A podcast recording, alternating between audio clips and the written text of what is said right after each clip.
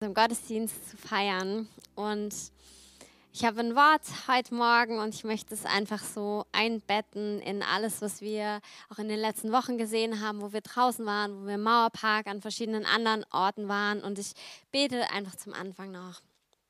Herr, ich danke dir für deine Liebe, für deine Gnade, für deine Gegenwart. Danke, dass du der bist, der uns gerufen hat, Herr, dass wir reiche Frucht bringen, Herr. Und ich danke dir, dass du weiter rufst, Herr, dass du Menschen an dein Herz rufst, dass du Menschen zu dir rufst, Herr. Ich danke dir, dass dein Ruf äh, nicht stoppt, dass er kein Ende hat und dass du uns wirklich hineinführst. Auch wenn du einmal gerufen hast, du rufst uns immer weiter, Herr. Du bist so wunderbar und dein Herz ist so offen, Herr, so weit für uns alle, Herr. Und ich danke dir, dass du uns heute Morgen berührst mit durch dein Wort, durch deinen Geist. Danke, Heiliger Geist, dass du wirkst in jedem Zimmer, in jedem Herzen, Herr. Ich danke dir, dass du ja das Wort lebendig machst und dass du es einfach in unsere Herzen ganz tief hineinsprichst, was du heute sprechen möchtest. Amen. Okay.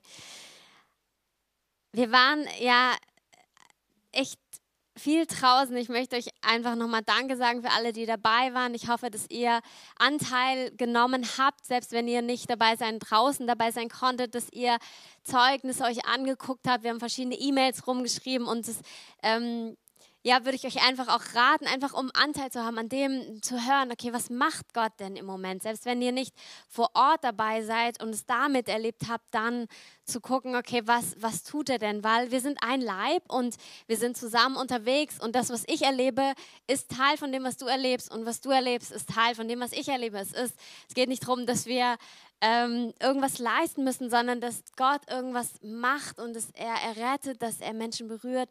Und ähm, ja, tune dich einfach da ein. In, ich glaube, es ist ein besonderes Jahr. Und eine Sache, die mich sehr berührt hat oder wie so ein ähm, Augenöffner für mich war, war, als wir im Mauerpark waren und dann äh, Mewey und ich weiß, dass sie gestern auch wieder draußen waren und bestimmt auch andere prophetische Lieder gesungen haben über Menschen. Und es war dann das Auditorium war wirklich, waren einige da und ähm, dann hat sie angefangen, eben ein, jemanden rauszupicken und dann ein prophetisches Lied über die Person zu singen. Was ist ein prophetisches Lied? Einfach ein Lied, was Gott ihr in, in den Mund gelegt hat über diese Person. Sie hat die Person angeschaut und Gott ist wie ein, ein Eindruck, ein Wort, aber es kommt eben als Lied raus. Und ähm, irgendwie waren die Menschen dann auch mega berührt davon. Also es war wirklich toll und es war so eine Atmosphäre von, wer ist als nächstes dran und vielleicht könnte es mich treffen. Ich einer hat sich auch gemeldet und gesagt, ja, ich möchte auch eins haben. Und es war so wunderschön. Und ich glaube, das ist so eine tiefe Sehnsucht in uns allen, in, in jedem Menschen, ist diese Frage, ja, sag mir, was du in mir siehst, sag mir, dass du mich magst. Also eine, eine Frage nach Anerkennung, aber auch eine Frage nach gesehen werden und das berührt Menschen. Und ich möchte mit euch in mir die Berufungsgeschichte von Matthäus anschauen. Matthäus 9,9 geht diese Geschichte los. Und es geht darum, dass Jesus mit Jüngern die er schon berufen hat, unterwegs sind, also Menschen, die ihm nachgefolgt sind, die er berufen hat, mit ihm zu gehen und mit ihm zu sein. Und dann heißt es, dass Jesus die Straße entlang ging, in Kapernaum war das, und er sah Matthäus in seiner Zollstation sitzen. Und er spricht zu ihm, komm mit und folge mir nach. Erstmal eine Geschichte, erstmal etwas, was passiert. Aber lass uns doch mal reingehen, was das Erstaunliche eigentlich an dieser Berufungsgeschichte ist. Ähm, wir befinden uns in der kleinen Stadt Kapernaum. Ähm, Tom und ich waren letztes Jahr in Israel und haben, waren auch dort. Und man sagt dann, hier war das Haus von Petrus. Es gibt, gab einen Hafen und dann hast du die Synagoge wirklich gar nicht weit weg. Und es ist wirklich ein, also ah, die Häuser sind richtig klein und es ist dann, sind die Synagoge und drumherum sind die Häuser und es ist alles richtig nah beieinander. Also wenn wir über Kapernaum sprechen und was da passiert ist, wenn eine Sache passiert ist, Jesus hat dort schon Wunder getan, das wussten alle. Also das war nicht wie in Berlin, da ist dann manchmal, ähm, guckt meine Mama dann Nachrichten und weiß mehr, was in der Stadt passiert, als ich, weil ich äh, irgendwie in einem anderen Stadtteil bin und du kriegst es gar nicht mit manchmal, wenn du nicht eben dich informierst und guckst, was, was denn in ganz Berlin passiert. Aber in Kapernaum war es einfach mal ganz anders. Also es ist wirklich ein Dorf, es ist klein und die Menschen reden miteinander. Das heißt, alle kannten Matthäus. Matthäus war nämlich der Zolleintreiber, also der, der quasi die Abgaben für Rom eingenommen hat. In der damaligen Zeit waren die, die Juden, ähm, das Volk war unter römischer Besatzung. Rom war eine große Macht im ganzen Mittelmeerraum und der also der Teil des Landes war, war ein unbedeutender kleiner Teil. Und die Römer haben es eben so gemacht, dass alles, was sie eingenommen haben, um ihre Besatzung zu festigen, haben sie Abgaben genommen, um das Großreich zu finanzieren. Aber eben auch, um die Menschen klein zu halten, also um sie unter ihrer Besatzung zu halten. Natürlich hatten sie auch, weil sie waren die einzigen, die Waffen hatten. Sie waren die, die, ähm, sagen wir, die damalige Polizei gestellt hat, also die römischen Soldaten.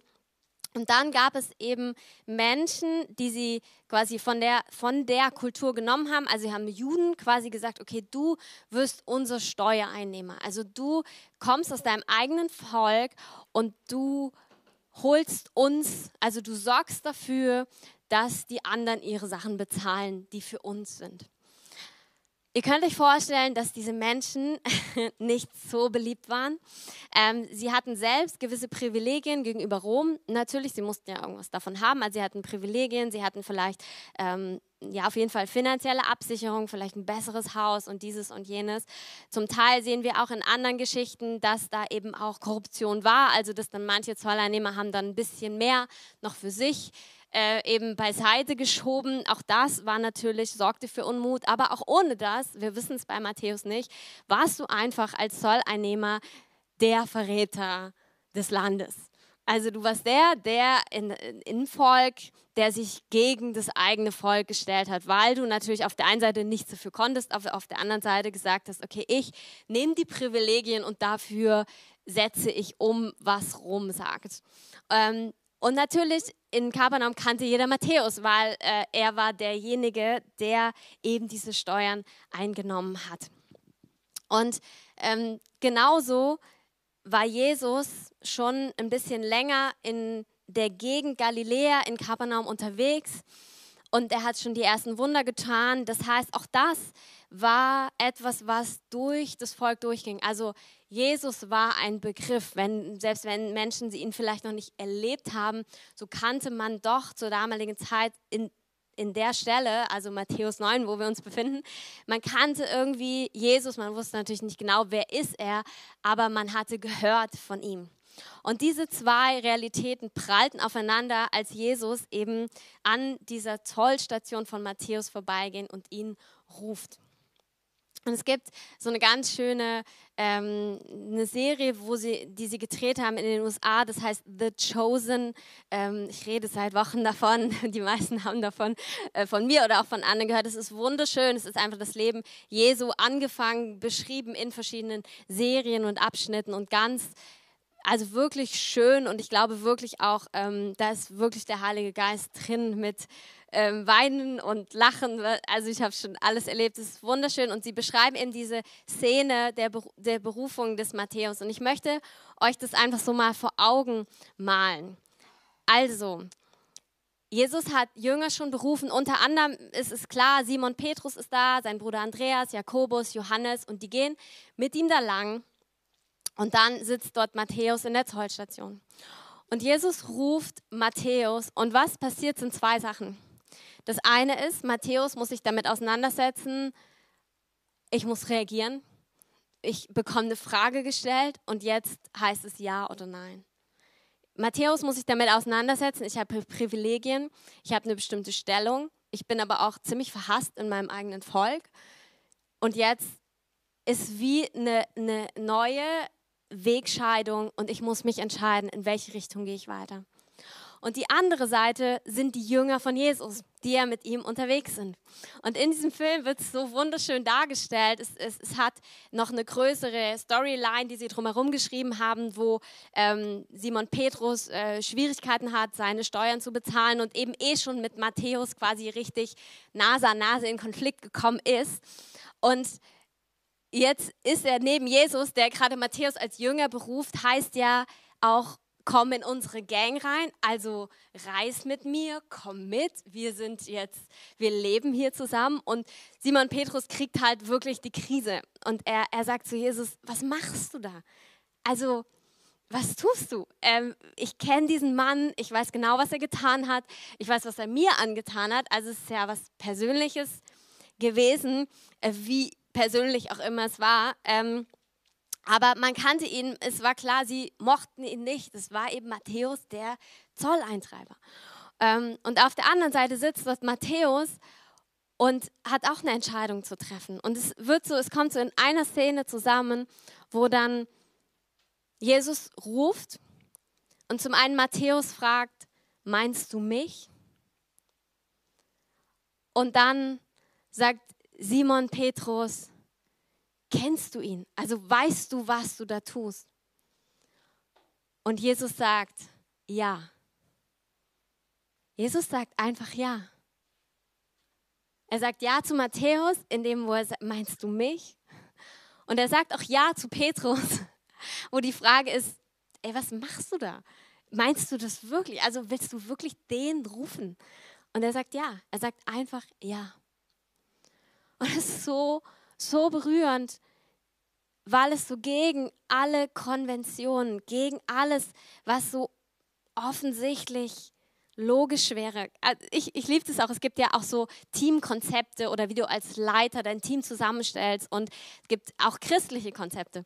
Und wo ein Faktor ist wirklich, passt die Person in dein Team.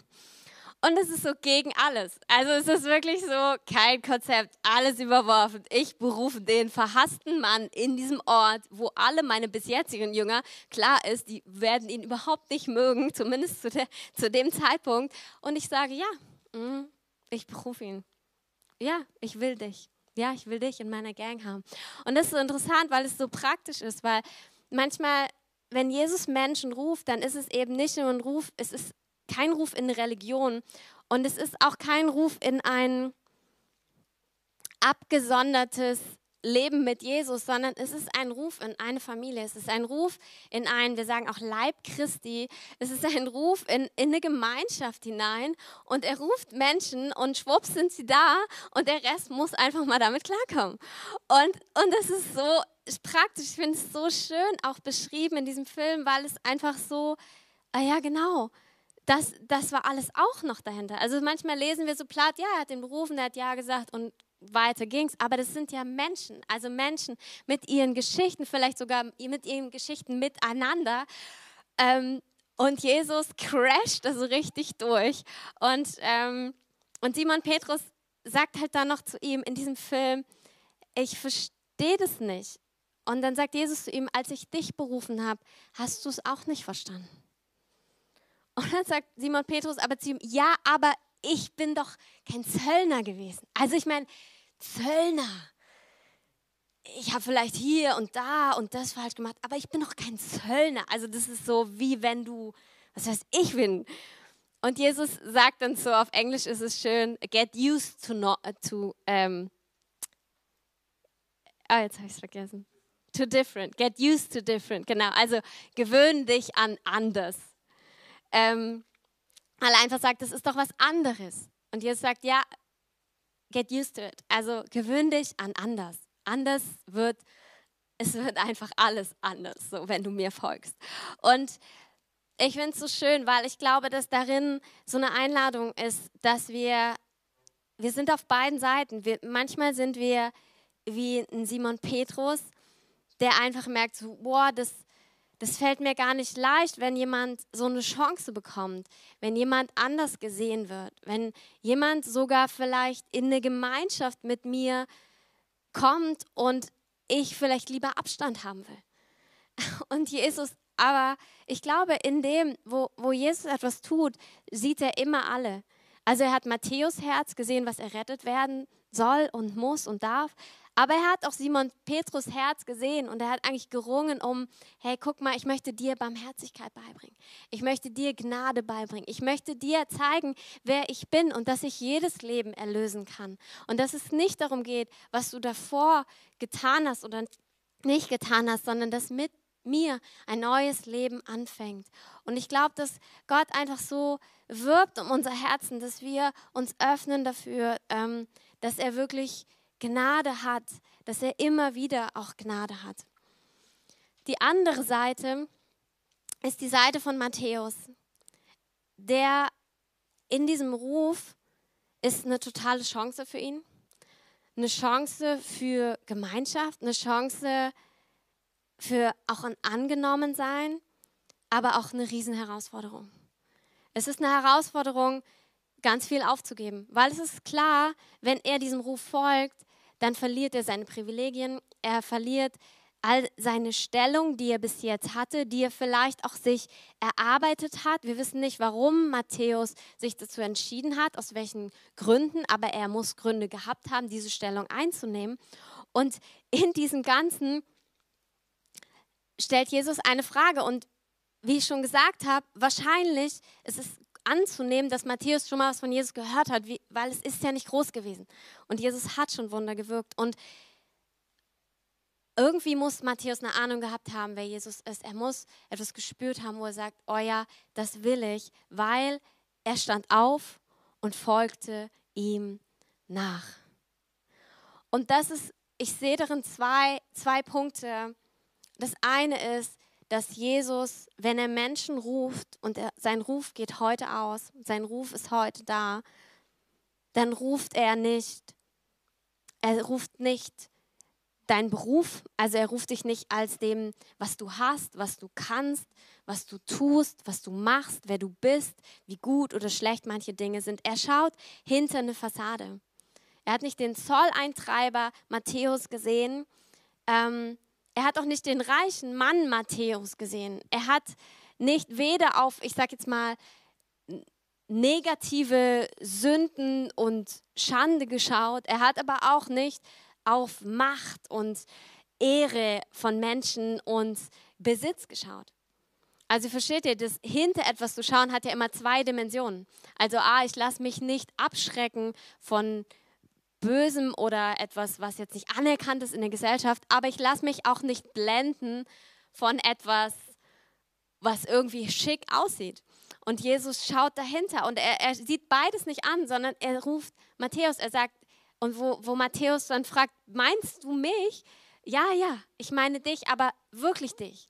Ich meine nicht den Zolleintreiber, ich meine nicht den, äh, der dieses oder jenes getan hat, ich meine dich und ich lade dich ein, mir nachzufolgen. Und das andere ist, dass wenn Jesus ruft, ist es immer ein Ruf zu radikaler Nachfolge. Wenn Jesus Menschen ruft, und das ist, glaube ich, auch wichtig, wenn wir mit Menschen darüber reden, wenn wir Jesus, da reden wir gleich noch mehr drüber, wenn wir eben seine Jünger sind und sein, den Ruf, den er hatte, weiterführen, dann reden wir nicht von einem Hobby, also Jesus ist niemand, der einfach nur dein Leben schöner macht, der irgendwie so ein gutes Add-on, etwas, was du mit noch reinnehmen kannst in dein Leben, damit es besser wird. Weil Matthäus, da, da ist schon diese Dimension von, oh, dann, ich gehöre dann zu jemandem, ich, ich gehöre zu einer Gruppe dazu, aber das alleine ist nicht alles, was Jesus erfragt, sondern Jesus fragt eigentlich, willst du all das aufgeben, was du hast? Ich glaube, es ist total gut, so ein Leben mit Jesus anzufangen. Und in manchen Leben ist es total offensichtlich, dass es eben so ist oder sein könnte. Und manchmal ist es so ein bisschen dezenter und wir merken vielleicht später erst, ach ja, das bedeutet es. Aber wenn wir wirklich Jesus begegnen, dann ist es das eine. Es ist eine Einladung zu etwas wunderschönen, herrlichen, was wir wirklich nicht haben ohne ihn. Aber es ist auch eine Einladung, wirklich sein Leben hinzulegen und auch Dinge aufzugeben, beziehungsweise sie zumindest ihm hinzuhalten und zu schauen, was er macht. Mm. Wir haben Zeugnisvideos aufgenommen. Ihr könnt es bei unserem YouTube ähm, in dem äh, mit Challenge Hoffnung ähm, könnt ihr eine Liste auch sehen, wo Leute aus unserer Mitte Zeugnis aus ihrem Leben aufgenommen haben. Ich möchte euch nochmal danken für alle, die sich zur Verfügung gestellt haben dafür und auch für Carsten und Nicole und das ganze Team, das, die das organisiert haben. Das ist so wunderschön und es gibt noch so viele mehr an Zeugnissen. Und ein Zeugnis, was noch nicht hochgeladen ist, aber bald kommt, ist von Marc Andreas. Und was mich da so berührt hat, ist, dass er gesagt hat, als als es so mit Jesus konkret wurde, war ganz klar die Frage, ja, persönliche Beziehung, aber es stand eben im Raum, er will der Herr deines Lebens sein. Und für ihn war klar, er hatte einen Traum in seinem Leben, was er werden will. Und für ihn war klar, den muss er niederlegen, was auch immer das dann bedeutet. Und da hat er gerungen und letztlich hat er die Entscheidung getroffen, das wirklich hinzulegen und zu sagen, okay, meine Träume, meine Wünsche, ich lege sie dir hin und du bist Herr. Das heißt, du entscheidest, was damit weitergeht. Im Endeffekt ist er trotzdem genau das geworden und Gott war voll mit drin. Es war richtig herrlich. Aber es, ist, es, es hat mich so berührt, weil es ist tiefe Weisheit, wenn wir es gleich am Anfang unseres Lebens mit Jesus erkennen, dass er würdig ist, dass wir alles niederlegen. Er sagt dann so, ihr werdet es noch dann hören, er sagt dann einfach so, ja, ist ja auch logisch, wenn er wirklich der Sohn Gottes ist, dann diskutierst du nicht mehr. Dann, dann ist es klar, dass er auch alles haben möchte. Ein anderes Beispiel ist ähm, schon älteres, ähm, John Wimber, ähm, habe ich ein Zeugnis, also oder es beschreibt es so, ähm, wo seine Frau hat es äh, veröffentlicht, auch auf YouTube. Ähm, und sie erzählt so die Geschichte, wie einfach John Wimber dann so mit Jesus in Kontakt gekommen ist und er irgendwann an dem Punkt war, die Frage zu stellen, ja, aber muss ich dann meine, meinen Job, also das, was ich liebe, er war halt Berufsmusiker und hat Musik gemacht, eben auch doch in recht okkulten Bereichen oder Art und Weise. Ähm, und der hat einfach gefragt, so, ja, wie ist es? Also muss ich das niederlegen? Und ein weiser Mann hat ihn damals gesagt, der ihn begleitet hat, gesagt, na, ich weiß nicht, ob du es musst, aber du musst zumindest bereit sein, es zu tun. Und letztlich, bei ihm ist es dann wirklich so gewesen, dass es komplett aufgegeben hatte. Er ist dann sozusagen Prediger, Pastor, hat Menschen bekleidet und ist in die Richtung weitergegeben. Egal, wie es weitergeht, ich glaube, es ist so weise, wenn wir beides erleben an, am Anfang unserer Beziehung mit Jesus. Und warum sage ich uns das? Also viele von euch, ihr kennt Jesus schon, mir ist das klar. Ähm, aber auch wenn wir mit Menschen sprechen, ist ja die Frage, in was lädt denn Jesus Menschen ein? Wie repräsentiere ich denn Jesus? Was ist denn das Leben, wo sie zu eingeladen werden? Und es ist wirklich beides. Es ist wie bei Matthäus. Es ist die Schönheit, es ist äh, wirklich, er sieht dein Herz, er sieht genau, wer du bist. Und auf der anderen Seite ist das so ein radikaler Anspruch von Du verlierst dein Leben, damit du es gewinnst. Im Detail kann ich dir gar nicht sagen, was es dann für Menschen bedeutet. Also das ist auch, die einen leidet das so, die anderen leidet das so. Also das, im Detail weißt du es dann auch gar nicht. Vielleicht ist das auch manchmal die größte Herausforderung in unserem allen Leben mit Gott. Äh, ist gar nicht, wenn du dann klar weißt, sondern es ist dieses Gefühl von, ich, ich weiß noch gar nicht. Das ist wie, wenn du die Schule abgeschlossen hast. Und ich kenne so ähm, Geschichten einfach von Leuten, die dann nicht gleich wussten, was sie machen wollen. Und jede Frage von jedem, den du triffst, ist erstmal, und was machst du nach der Schule? Und du denkst irgendwann so, oh, ey, irgendwie ist jetzt auch gar kein Raum für, ich weiß es noch nicht, weil, weil irgendwie alle gucken dich schon so an, als müsstest du es wissen. Und es sind aber genau diese Phasen, wo du einfach, ich weiß es nicht. Ich weiß es nicht, aber ich weiß, ich habe einen dem ich gehöre. Mein Leben gehört Jesus. Und ich warte darauf, was er mir sagt. Und ich glaube, dass dieses Hinlegen von, das ist Vertrauen. Vertrauen ist noch nicht mal also es ist mehr als kalkulieren. Es heißt auch, wir sollen kalkulieren. Also du sollst schon die Kosten überschlagen. Auch das hat Matthäus bestimmt gemacht, äh, der, der guter Rechner war, äh, der viel mit Geld zu tun hat. Er hat bestimmt überschlagen, okay, warte, wenn ich jetzt Jesus nachfolge, gehöre ich nicht mehr zu dieser Group.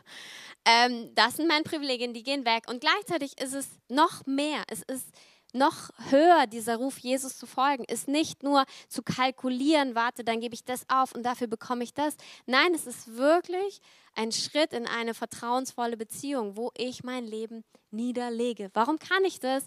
Weil er wirklich vertrauenswürdig ist und weil er es vor mir getan hat. Er hat sein Leben als erstes hingelegt und er ruft uns als seine Nachfolger genau dasselbe zu tun und womit startet es, dass wir unser Leben hinlegen. Es gibt eine Geschichte in Matthäus 19, da ruft auch Jesus, beziehungsweise er ruft nicht, er wird gefragt von einem Reichen, der eben fragt, okay, was, was soll ich machen, damit ich ewiges Leben habe? Dann sagt er erst, ja, halt die und die Gesetze. Dann sagt er, ja, mache ich schon. Und dann erkennt Jesus, okay, er, er will es wirklich wissen. Und dann sagt er eben auch, ja, dann geh hin, verkaufe deine Habe, gib deinen Erlös den Armen, du wirst einen Schatz im Himmel haben. Und dann kommt der entscheidende Satz, auch hier wieder, komm, folge mir nach.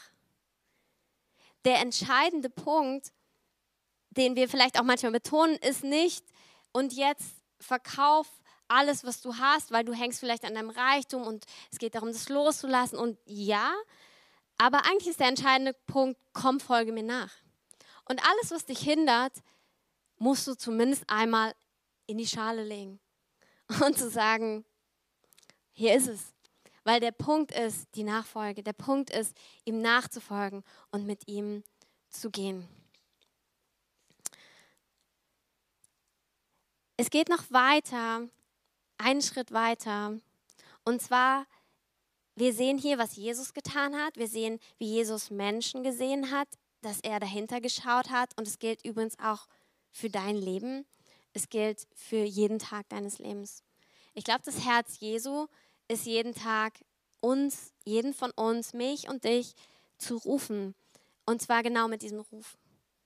Diesem Ruf, er sagt dir jeden Tag, ich sehe dich, ich sehe dich, wer du bist, ich schaue nicht dein Verhalten als erstes an, ich korrigiere nicht, ich gucke nicht, ich bin nicht irgendwie hart oder kleinlich, ich sehe dein Herz und ich rufe dich in die Nachfolge jeden Tag.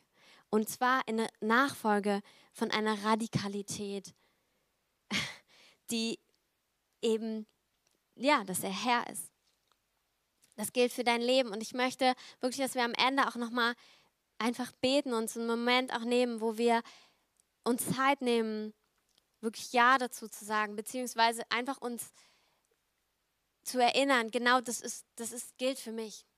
Es geht hier nicht nur um andere und wie wir andere rufen, die ihn noch nicht kennen, sondern es geht um dich, es geht um dein Leben. Es geht darum, ja, er hat dich einmal gerufen und du hast ja gesagt. Aber eigentlich, eigentlich kommt dieser Ruf jeden Tag.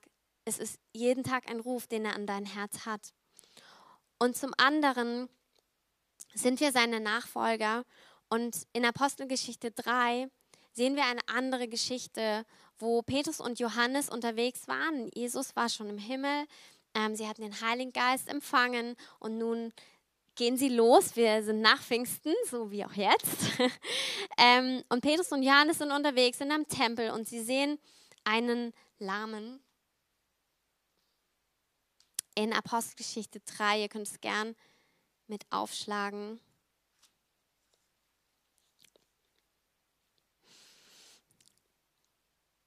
Und es wird so beschrieben, ähnlich wie Matthäus war eben der Zöllner, hast du hier einen Mann, der lahm war, der schon immer da war, der am Tempel saß, der Almosen bekommen hat, der dorthin getragen wurde, wieder zurückgetragen wurde und so gelebt hat und überlebt hat. Wir erinnern uns, Kapernaum Ah, wir sind nicht mehr in Kapernaum. Okay, stimmt. ähm, trotzdem, sie waren öfters am Tempel ähm, und jeder kannte, jeder, der am Tempel ähm, vorbeigegangen ist, kannte ihn als den Lahmen. Das war halt der Lahme, der da saß, der die Almosen bekommen hat. Und deshalb, als er Petrus und Johannes sieht, hat er auch sie wieder um Almosen gebeten. Und in Vers 4 heißt es, Petrus mit Johannes blickte fest auf ihn hin und sprach, sieh uns an. Und er hat aufgeschaut. Er gab Acht auf sie in der Erwartung, etwas von ihnen zu empfangen. Was wollte er von ihnen empfangen? Almosen. Und das ist oft so, wie Menschen auch Jesus oder auch seinen Jüngern begegnen, es ist so, okay, ich bin in der Situation, das ist meine Not, das ist meine Lösung. Ich brauche mehr von dieser Lösung. Und Petrus schaut ihn aber nicht an, offensichtlich in dem, was er sieht und sich denkt, ja warte, natürlich, der kann, sein, der kann seinen Lebensunterhalt nicht bezahlen, also gebe ich ihm Geld, sondern Petrus schaut ihn an, so wie Jesus Menschen angeschaut hat, was wunderschönes und was auch du und ich machen können. Er sieht, eigentlich sieht er, oh warte, diese Person sollte gar nicht lahm sein. Also es geht gar nicht darum jetzt, oh, was habe ich jetzt mal gucken, also was nichts dagegen, aber er, er sieht, ja, aber das Grundproblem, das will Gott jetzt lösen. Er sieht eigentlich eine Identität dieses Mannes, der gar nicht lahm sein sollte nach Gottes Augen. Der, das ist gar nicht, wie, wie Gott ihn gemacht hat, wie Gott ihn möchte. Und er schaut dahinter und er, er, er heilt ihn im Namen Jesus. Und er sagt, geh umher und dieser Mann ist geheilt. Und ich glaube, dass, dass wir in allen Dingen, wenn wir unterwegs sind mit Jesus in unserem Leben, was immer der Fall ist, dann zeigt uns Gott Dinge über Menschen, wo wir lernen dürfen, dahinter zu schauen. Wir dürfen lernen, hinter eine Maske zu schauen. Wir dürfen lernen, auch da, wo ein Bedürfnis vielleicht sogar kommuniziert wird an uns, zu sehen, was aber Gottes Plan in dem Leben einer Person ist. Und wir haben ein wunderschönes Zeugnis dazu und vielleicht können wir einmal das Video einspielen von Mirjam von, ich denke, letzter Woche. Ich habe gestern in der Vorbereitung auf heute irgendwie gebetet und Gott gebeten, dass er mir jemanden zeigt, zu dem ich gehen kann. Und ich hatte ähm, über diese Person ein paar Sachen im Kopf und ähm, ja, habe auch was für diese Person gebastelt und war mir irgendwie gar nicht so sicher. So ein kleines Schatzkästchen habe ich verschiedene Sachen reingefüllt. Und heute im Mauerpark habe ich dann äh, nach einer Weile eine Frau gesehen und ich wusste direkt, die ist es, zu der soll ich gehen. Und dann bin ich hin und dann habe ich ihr die Sachen, die Gott mir gestern gezeigt hatte, zugesprochen und ihr gesagt und sie war total lange ganz, ganz still und hat nicht ein Wort gesagt. Und als sie angefangen hat zu sprechen, hat sie so geweint und hat gesagt, wie wahr das alles ist und ähm, woher ich das alles weiß und aber ganz große Traurigkeit und ähm, dann habe ich das Schatzkästchen rausgeholt und habe gesagt, dass ich ihr das gerne schenken wollte. Und es hat sie unglaublich berührt, ähm, weil sie das auch an etwas erinnert hat aus ihrem Leben und es hat also genau gepasst in die Situation hinein und ich bin einfach total froh und dankbar, dass ich darauf gehört habe, auf das, was ja Gott mir irgendwo gezeigt hat und dass ich das weitergegeben habe und ähm, ja, freue mich einfach und wollte es teilen. Sie wollte uns einfach daran teilhaben lassen. genau, danke schön, dass du das gemacht hast. Ähm, und es sind einfach so kleine Momente, wo wir uns total, wir sehen uns noch mehr, wir wollen mehr sehen, wie wir Dinge empfangen und Menschen überführt werden, wie der Heilige Geist wirkt. Ja, und doch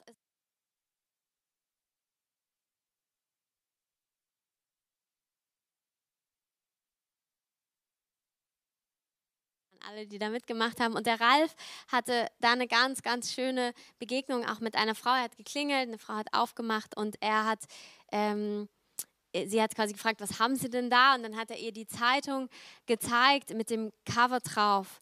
Ähm, wo dieser Mann ist, der eben ähm, keine Arme, keine Beine hat und mit Jesus lebt und äh, einfach so ein Zeugnis für Jesus auf der ganzen Welt ist. Und sie hat das gesehen, sie hat die Frontseite gesehen und hat angefangen zu weinen. Und Ralf ist wirklich unheimlich nett. Er ist natürlich stehen geblieben und ähm, er hat auch so eine Ausstrahlung, dass man ihm Sachen erzählen kann. Und er hat halt gefragt, ja, was denn los ist. Und sie hat ihm dann ganz viel Not einfach aus ihrer Familie erzählt und dass sie gerade auch in, sie hat sich gedacht, ach, sie muss mal mit dem Pastor darüber reden und ist in eine Gemeinde gegangen ähm, und da war aber zu und es war klar, dass, also ihr wurde kommuniziert, wir haben keine Gottesdienste, wir können jetzt hier nichts machen und er hat gesagt, na, es ist nicht gut und ähm, dann fragt sie ihn, ja, was machen Sie eigentlich? Und dann sagt er, ja, also ich bin halt Pastor in Ruhestand.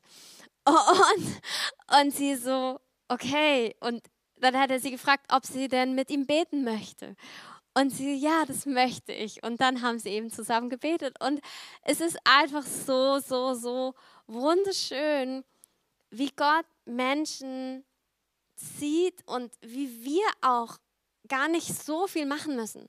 Versteht ihr, manchmal hört sich das so, oh, du musst dann von Gott und dahinter schauen und more und kann ich das überhaupt und weiß ich nicht und bin ja auch noch Mensch.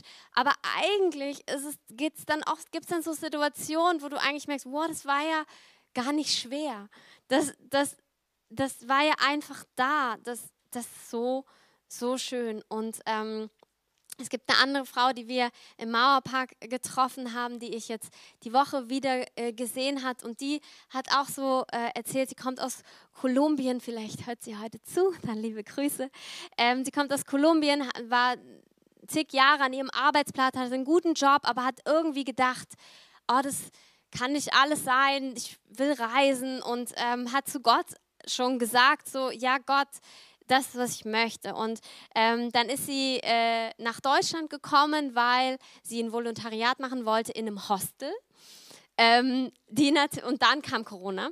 Das heißt, sie konnte weder zurückfliegen, noch das Hostel hat natürlich einen Job für sie gehabt. Und sie ist dann, wir haben sie ähm, im Mauerpark getroffen, weil sie da ähm, kleine Sachen, ähm, also hat einfach versucht, irgendwie zu überleben, hat eine Wohnung bekommen und so gut.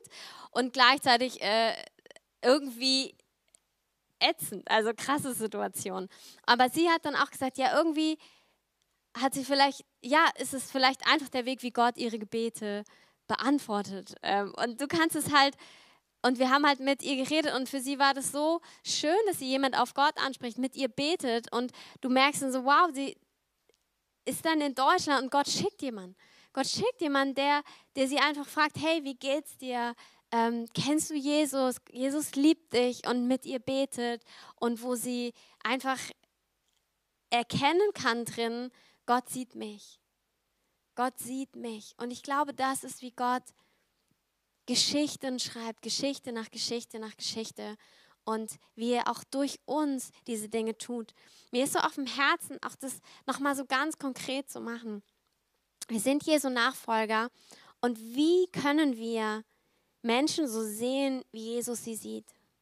Das eine ist wirklich, wie Miriam das gemacht hat. Sie hat sich zu Hause hingesetzt und sie hat einfach Gott gefragt. Und das ist, glaube ich, auch so ein Schlüssel, manchmal uns mit Gott also zurückzuziehen, sei es jetzt vor einer Situation oder auch in einer Situation.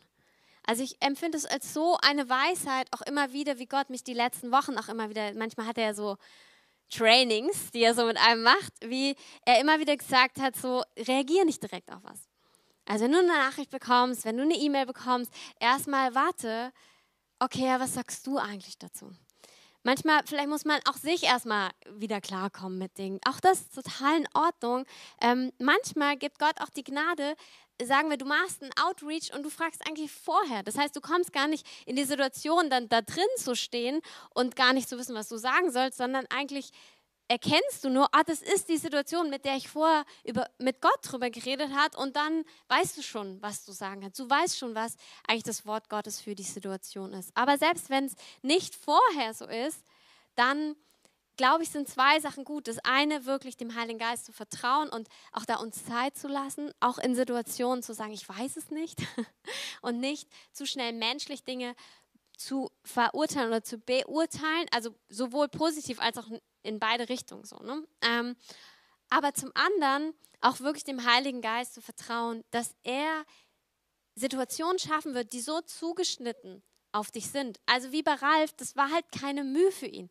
Das war so easy und er war, das ist wer er ist und das möchte ich dir auch zusprechen. Gott baut dich und baut dein Leben. Also Ralf ist ja jetzt nicht seit zwei Jahren irgendwie, dass er jetzt Pastor sein könnte. Versteht ihr? Also das sind ja Jahrzehnte eines Weges, die er mit Gott gegangen ist. Und genauso geht er mit dir Jahr um Jahr und er baut dein Leben auf. Er bringt dich in Dinge rein, andere schneidet er vielleicht ab, er fokussiert dein Leben, er geht mit dir weiter. Und all diese Dinge, die Gott dir jetzt beibringt, dir, er, er etabliert in deinem Leben, das wirkt hin dazu, dass du Segen sein kannst für andere Menschen. Oft ist es auch so, wenn wir Dinge selbst erlebt haben, dass wir auch andere richtig gut verstehen können. Das ist nicht ausschließlich so, weil der Heilige Geist, also auch Jesus hat nicht alles erlebt, dann, versteht ihr, weil der Heilige Geist gibt uns Offenbarung, zeigt uns Dinge. Aber auch deine Erfahrung, die du gemacht hast, wird Gott benutzen, um dich zum Segen für andere Menschen zu machen. Und als letztes ist es wirklich einfach diese Beziehung mit dem Heiligen Geist zu pflegen und ihm auch zu vertrauen, selbst wenn es sich manchmal nicht so anfühlt. Manchmal fühlen wir uns glorreich dabei und du redest mit einer Person, der Himmel geht auf und du siehst was und wirklich auch da, manche Leute haben es schon super trainiert oder sie merken, diese Gabe ist einfach in ihrem Leben, aber auch wenn es bei dir nicht so ist, darfst du erwarten, dass der Heilige Geist durch dich wirkt, eben auf deine Art. Ähm, bei mir ist es zum Beispiel auch so, dass ich ganz oft, wenn ich mit Leuten dann rede, gerade in so einer Outreach-Situation, also mit fremden Menschen draußen, das ist eh schon so ein, okay, es ist jetzt nicht mein Safe Place und mir fällt es dann oft sehr schwer, überhaupt irgendwas zu hören, ähm, was auch immer. So. Und dann tut es mir total gut, wenn, wenn ich dann an den Punkt komme, Menschen beten zu können, dann merke ich so, ich nehme mir bewusst dann auch diese Zeit, kommuniziere das der Person, auch immer, wie es halt angemessen ist. Aber im Beten merke ich, dass ganz oft dann auch Eindrücke kommen, wo ich wieder auf Gott fokussiert bin und ich dann etwas weitergeben kann. Und du darfst es gern, schau, was deine Art ist. Schau, was, wie es dir leicht fällt, wie es leicht kommt. Vielleicht brauchst du einfach, dass du zum Beispiel, du hast eine Person auf der Arbeit und du weißt eigentlich, Gott möchte zu der Person sprechen und in das Leben reinsprechen, was auch immer. Entweder du bist der Drauf-Los-Typ gehst los und sprichst die Person ab und sagst, ich glaube, dass Gott zu dir sagt und die Worte kommen. Auch das ist total gut. Also manchmal diesen Risikofaktor einfach auszureizen und drauf los und vorwärts und dort zu erwarten und glauben zu haben, dass der Heilige Geist drin wirkt. Oder du merkst, oh warte, ich, in der Situation bin ich viel zu nervös, aber ich kann mich zu Hause hinsetzen. Ich kann vielleicht was basteln, was deine Gabe ist. Ich kann was auch immer machen. Ich male der Person ein Bild, ich schreibe einen Brief ähm, und ich vermittle das anders. Du darfst einfach deine Art haben. Aber ich glaube, dass Gott uns alle ruft, dass wir diesen Blick auf Menschen haben, wie er ihn hat und dass wir, so wie Jesus Matthäus gerufen hat, so wie die Jünger den Lahmen in Heilung hineingerufen hat. Es geht da um, es geht nicht nur um eine Berufung, es geht auch um eine Berufung, um ein Leben mit Jesus, aber manchmal gibt es auch Dinge, auch wie in diesen prophetischen Liedern, die im Mauerpark gesungen wurden, das ist Identität, das ist, wer du bist, was dein Herz ist. Manchmal geht es geht's auch darum, was du was deine Berufung, also was, was wirklich, was du tun darfst und tun sollst. Und ganz oft ist das schon in unserem Herzen drin und wir spüren das schon und das ist ein Weg, wie wir Jesus begegnen können. Lass uns doch zum Abschluss miteinander beten. Ihr könnt gern Band die Band kann kommen.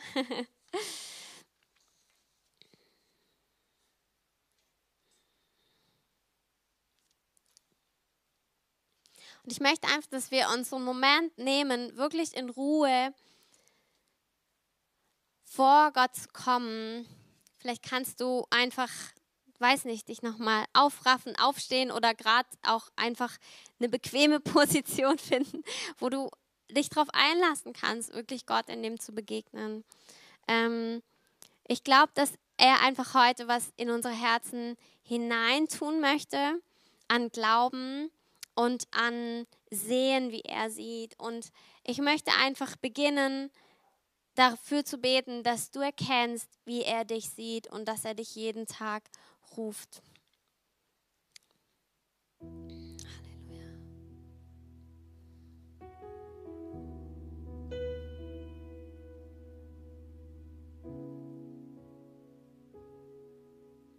Heiliger Geist, ich danke dir, dass du hier bist, dass du, dass du uns liebst, Herr. Du bist so wunderbar.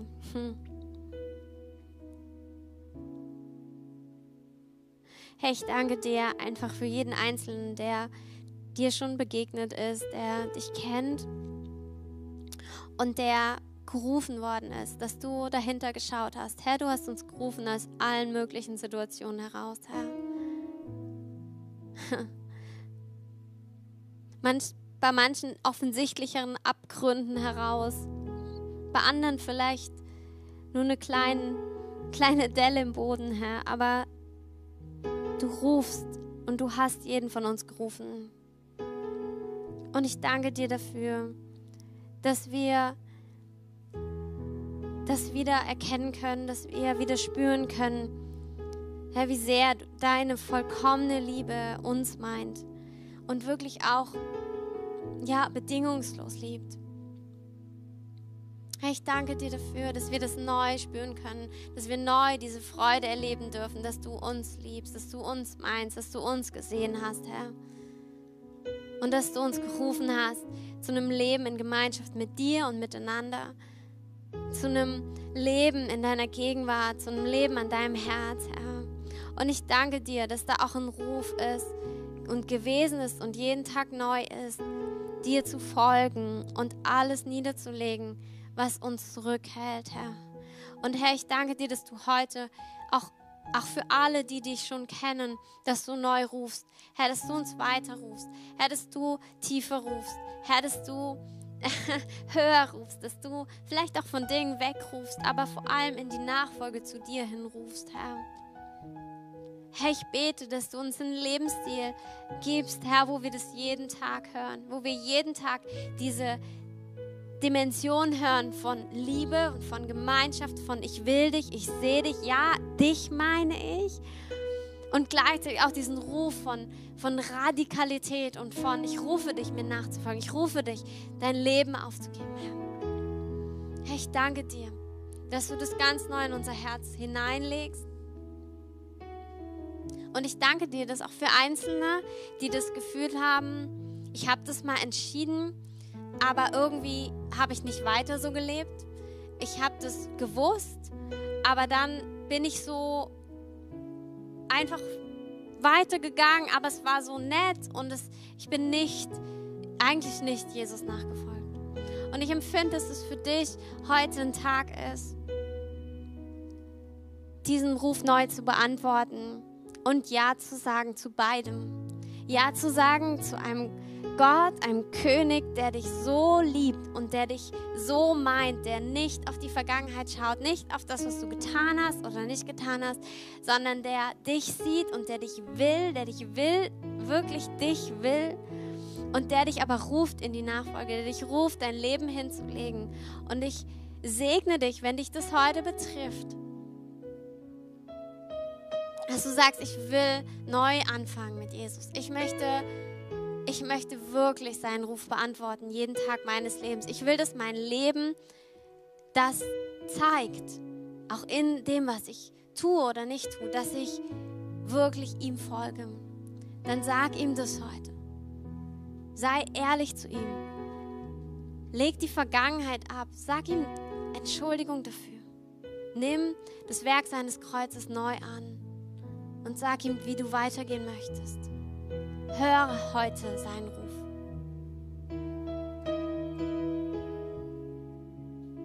Und ich möchte auch alle ansprechen, wenn du das noch nie entschieden hast.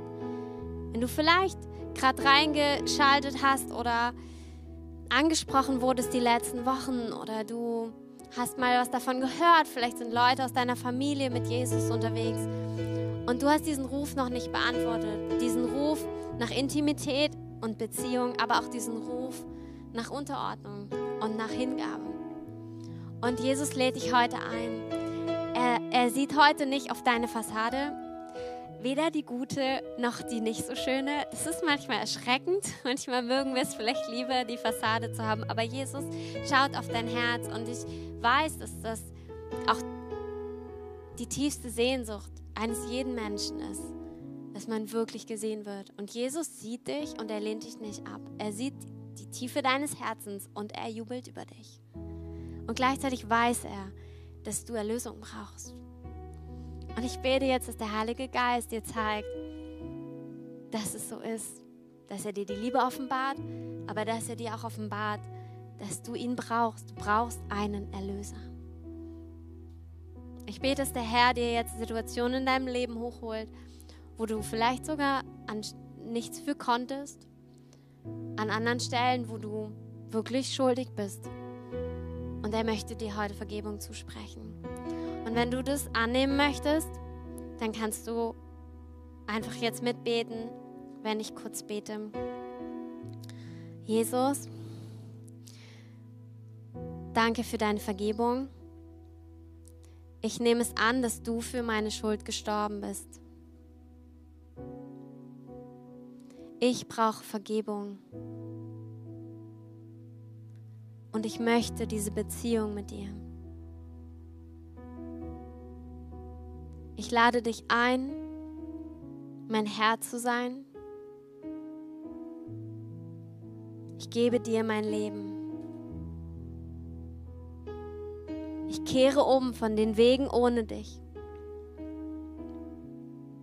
Und ich gehe dir nach auf deinem Weg. Sei auch du mein Freund und erfülle mich mit deinem Heiligen Geist. Amen. Wenn du heute das entschieden hast, ob jetzt neu oder zum ersten Mal, äh, nein, das ist das gleiche, neu oder wieder, genau, dann erzähl jemand davon. Ich weiß nicht, wo du bist, vielleicht bist du auch nicht in Berlin oder ganz anders, dann erzähl jemand davon, der das versteht und der dir helfen kann, einfach weiter Schritte zu gehen und mit Jesus zu leben. Weil, wie ich gesagt habe, es ist nicht nur ein Ruf in eine Beziehung mit Jesus, sondern ein Ruf in eine Gang zu kommen, ähm, die wunderschön ist, aber auch mega herausfordernd sein kann. Ähm, es ist einfach echt. Wir sind alle echte Menschen und sind miteinander unterwegs. Und das ist Gottes Ruf für dich. Du darfst Teil einer Gemeinschaft sein, ähm, Teil einer Gemeinde sein, ähm, Teil ähm, von Menschen sein, die Jesus nachfolgen. Mach das nicht alleine, sondern such dir Menschen, die auch diesen Weg gehen. Und Herr, ich danke dir einfach, dass du uns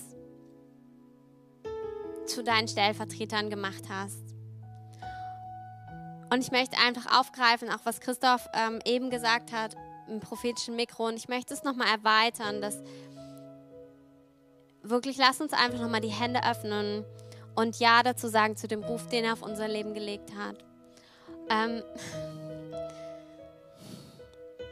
ein Ruf, seine Gegenwart zu tragen, ein Ruf, Menschen zu rufen in seinem Namen, in diese Beziehung, in dieses Leben, in diese Nachfolge mit ihm hinein. Und Heiliger Geist,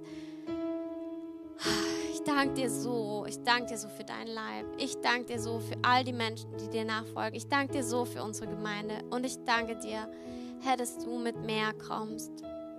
Herr, ich danke dir, dass du uns die Augen öffnest, wie du Menschen siehst. Ich danke dir, dass du es so liebst, durch uns zu wirken. Du liebst es, wenn wir mit dir zusammen wirken und du durch uns und wir uns darüber freuen und du dich freust. Und es ist einfach so schön, Heiliger Geist. Es ist so schön. Und wir laden dich ein, dass du mit mehr kommst. Wir laden dich ein, wir sagen, wir brauchen mehr von dir. Und wir wollen das, was du uns schon gegeben hast. Wir wollen es gebrauchen. Wir wollen mit den Gaben wuchern, die du uns gegeben hast. Jeder einzelnen, Herr. Und wenn du das so empfindest, dann sag ihm das noch einmal neu. Ich empfinde so einzelne von uns. Ähm, wir haben, ja, wir haben so viele Gaben, aber irgendwie ist es eingeschlafen. Und Gott ermutigt dich neu, das zu gebrauchen, wer du bist. Vergleich dich nicht mit anderen, sondern schau, was Gott dir gegeben hat. Und bring it, bring it in. also mach was damit. Lass dich führen vom Herrn. Wenn du keine Ahnung hast, wie, sprich mit anderen in der Gemeinde, mit deinen Leitern darüber. Okay, wie kann ich, wie kann ich damit ein Segen sein? Das ist, wer ich bin. Das ist, was ich kann. Das ist, was Gott mir gegeben hat. Wie kann ich damit auf meine Art ein Segen sein? Und Gott wird dich führen und dich leiten. Und Herr, ich danke, ich segne jeden Einzelnen. Ich danke dir, dass jeder so kostbar ist und dass du in einen individuellen Weg mit jedem Einzelnen gegangen bist, Herr. Du bist schon einen Weg gegangen und du hast schon Dinge vorbereitet. Ich danke, dass wir weiter mit, mir, mit dir gehen Aber ich danke dir auch, dass, dass du einfach die Erfahrungen und die Dinge, die wir erkannt haben, Herr, dass du sie brauchen wirst, um andere Menschen zu berühren. Ich danke dir für vorbereitete Werke. Ich danke dir für Begegnungen, wie Ralf sie hatte oder wie Miriam sie hatte, dass Menschen so vorbereitet sind und das, was wir tragen, genau das ist, was die Menschen brauchen. Herr, ich danke dir für eine Einfachheit in all dem, dass es nicht schwierig ist, nicht kompliziert, sondern einfach. Es ist einfach. Herr, danke, dass wir das erwarten können. Herr, ich danke dir auch, dass du uns Mut gibst, dran zu bleiben. Auch da, wo, wo wir Ablehnung erfahren, auch da, wo nicht immer alles klappt oder erfolgreich nach außen aussieht, aber hilf uns auch da nach hinten da, dahinter zu schauen, Herr. Hilf uns, dass wir wirklich an dir dran sind, dass wir, ähm, dass wir weitermachen, dass wir nicht aufgeben, dass wir uns nicht entmutigen lassen. Herr, ich danke dir, dass wir deine Liebe tragen, die Liebe, die sich nicht erbittern lässt, Herr, die nicht aufgibt, die niemals entmutigt ist, die immer weiter glaubt und liebt und hofft. Herr, ich danke dir, dass wir diese Liebe empfangen haben und dass wir diese Liebe leben dürfen und weitergeben dürfen. Herr, ich danke dir, Herr, für den letzten Monat, wo, wo so viele auch sich überwunden haben und vorwärts gegangen sind. Und ich danke dir, aber dass da niemand irgendwas verpasst hat, sondern dass jetzt die Zeit ist. Heute ist der Tag, morgen und die nächsten Wochen. Und ich danke dir, dass du mit jedem Einzelnen weitergehst. Ich danke dir, dass da so viel noch vor uns liegt. So viel an herrlichen Dingen, die wir sehen werden, die wir erleben werden, wo wir einfach nur daneben stehen werden und dir die Ehre geben werden, weil du bist gut, Herr, und dein Name soll erhoben werden, nicht wir, Herr, nicht unsere Namen, nicht unsere Gemeinde oder Werke oder Taten oder ja, sondern du, du Herr, du bist der, der gut ist, Herr. Und ich preise deinen Namen. Herr, ich danke dir, dass herrliche Dinge vor uns liegen. Und ich bete jetzt für die ganze Gemeinde, für jeden, der zuschaut, für eine Zuversicht, für eine Hoffnung, für einen Glauben, für eine Vorfreude auf das, was kommt. Herr, ich danke dir, dass alles verstaubt, trockene und auch enttäuscht abfällt von uns. Alle Ablehnung, dass sie abfällt und dass wir erwartungsvoll nach vorne gehen. Aber nicht in der Erwartung, die wieder stirbt, wenn sie zweimal nicht bekommt, was, was sie gedacht hat, sondern eine Erwartung, die stark ist und die fest ist und die weitergeht und die durchdrängt und die voller Vision ist und die diese Vision nicht loslässt. Hey, ich danke dir, dass du uns so feurig machst, nicht wie ein, wie ein kleines Strohfeuer, sondern so ein, so ein Flächenbrand, Herr, so eine Kraft von Feuer, dass auch wenn mal Wasser drüber kippt, wird es weiter brennen. Herr, ich danke dir, dass niemand dieses Feuer auslöschen kann, weil du das bist in uns, Herr. Du bist es in uns, Herr, und niemand kann dich auslöschen, Herr. Es ist nicht unsere Kraft, nicht unser Wille, nicht unsere Motivation, sondern durch deinen Geist, Herr. Und du bist es, Heiliger Geist, der das Feuer in uns ist. Herr, und ich bete, dass du uns Weisheit gibst, dieses Feuer neu anzufachen, Herr. Und dass du es selbst tust, Herr. Komm einfach, Herr. Herr, komm. Herr, komm. Herr, komm. Herr, komm. Du bist so gut, Herr. Lass uns doch ein Lied singen. ich will dir nah sein und ich werde dir folgen. Mein ganzes Leben in dir verlieren.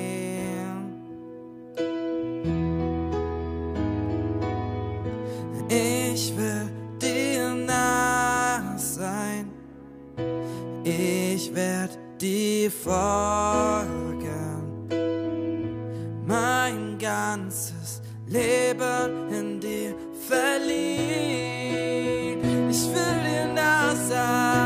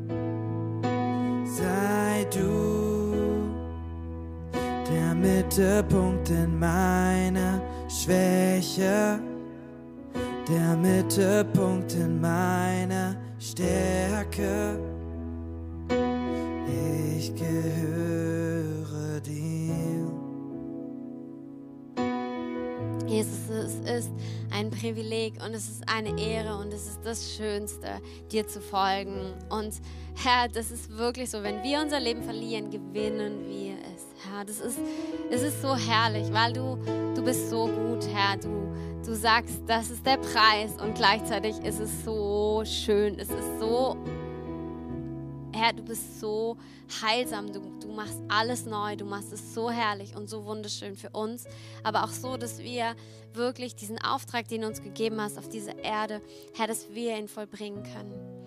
Und ich danke dir einfach für diese Freude in dem. Ich spüre einfach so ein, es ist nicht so, eine, so ein Druck und so ein hartes, oh ja, jetzt muss ich noch mehr oder irgendwas tun oder, sondern es ist wirklich, der Herr möchte einfach so eine Freude aufrichten in unserer Mitte. So, yay, lass uns crazy sein für den Herrn. Lass uns, ähm, lass uns anders sein. Lass uns radikal sein. Lass uns fröhlich sein. Lass uns eine Liebe haben, die, die ungewöhnlich ist, die verrückt ist, aber die so ihm entspricht. Lass uns einen Blick haben, wie kein anderen Blick hat, sondern alles, ja, was, so wie er schaut, schauen. Er ist einfach so wunderbar und er möchte dein Leben reich machen, wirklich in allen Bereichen. Ich segne dich damit. Ich segne dich für diese Woche. Ich bete, dass so eine Freude und Vorfreude einfach in deinem Herzen ist auf das, was er tun wird. Und ich bete auch, dass das so eine Beharrlichkeit ist, dass du einfach spürst, wie, wie der Pitbull, der zugebissen hat, dass du nicht mehr loslässt. Von dem Knochen natürlich. Ähm, und dass, dass du einfach merkst, oh, ich, ich will das und ich habe die größte Zuversicht, weil er in meinem Leben ist. Weil er mit mir ist. Nicht, weil ich jetzt irgendwer bin oder was kann oder nicht könnte, sondern wegen ihm. Wegen ihm habe ich die Zuversicht. Und er sagt einfach, wenn ihr Ihr seid, ich habe euch berufen, damit ihr Frucht bringt und wir werden das sehen und immer mehr sehen. Und ich segne euch für diese wundervolle Woche, weil Gott hat Gutes vorbereitet. Ähm, morgen Abend, Montag, genau, haben wir den Stream hier. Ähm, nächsten Sonntag gerne wieder hier. Wir arbeiten weiter an Möglichkeiten, auch dass wir uns irgendwie draußen sehen können. Auch da alle neuesten Infos. Ähm, werdet ihr über den Verteiler bekommen. Wir halten euch auf dem Laufenden ähm, und einfach Gottes Segen für die kommende Woche.